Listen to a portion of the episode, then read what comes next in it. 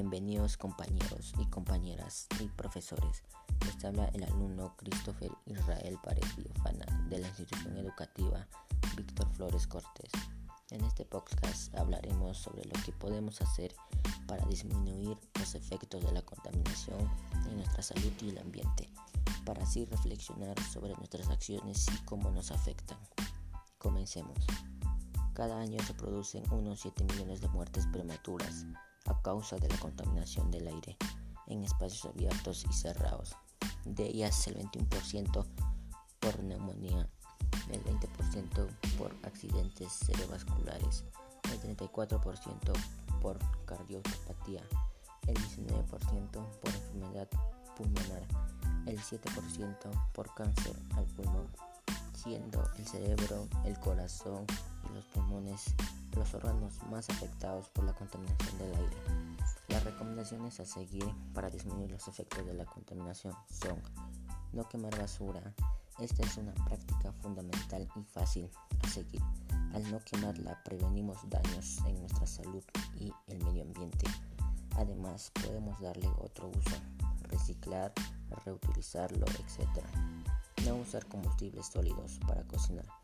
Cada año más de 4 millones de personas mueren prematuramente por enfermedades atribuibles a la contaminación del aire en los hogares.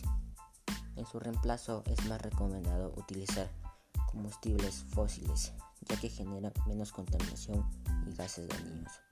Usar bicicleta en una ciudad con alta circulación es una ciudad amigable con el medio ambiente puede ayudar a reducir los niveles de la contaminación ambiental, además de fortalecer los músculos, nuestro corazón y mejorar nuestra postura y se previenen múltiples enfermedades. Plantar árboles y plantas y cuidar el aire verde.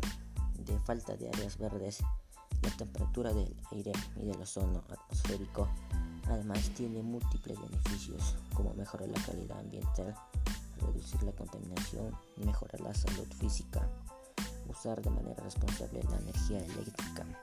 El consumo de energía eléctrica favorece el cambio climático y trae consecuencias irremediables para el medio ambiente. Consumir de manera responsable no solo nos permite ahorrar, sino también evitar la contaminación. Para eso podemos aprovechar la luz natural, desconectar los aparatos que no usamos, utilizar focos ahorradores, etc.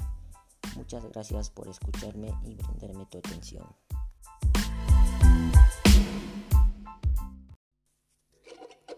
Hola a todos, en esta oportunidad les voy a hablar sobre la danza de los payas. Esta danza proviene del distrito de Santo Toribio. Se, se baila todos los años junto con la fiesta patrona de la Virgen María y Santa Isabel.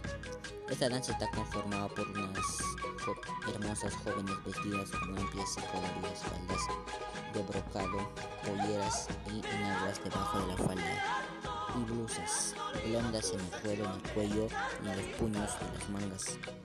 Usan muchos collares de perlas y piedras preciosas en el pecho y en la espalda.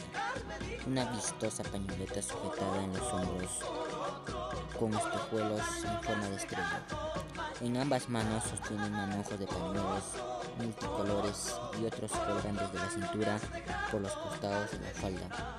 El conjunto está conformado por una violadora y sus quillas quillas o acompañantes que bailan y cantan con melodías características al son de la caja roncadora. Este conjunto es uno de los más tradicionales del lugar que deriva de la época de la pre-incaica, habiendo sido el barrio de Beirán el primero en presentarlo en estas fiestas patronales de la Virgen María y Santa Isabel. Gracias por su atención.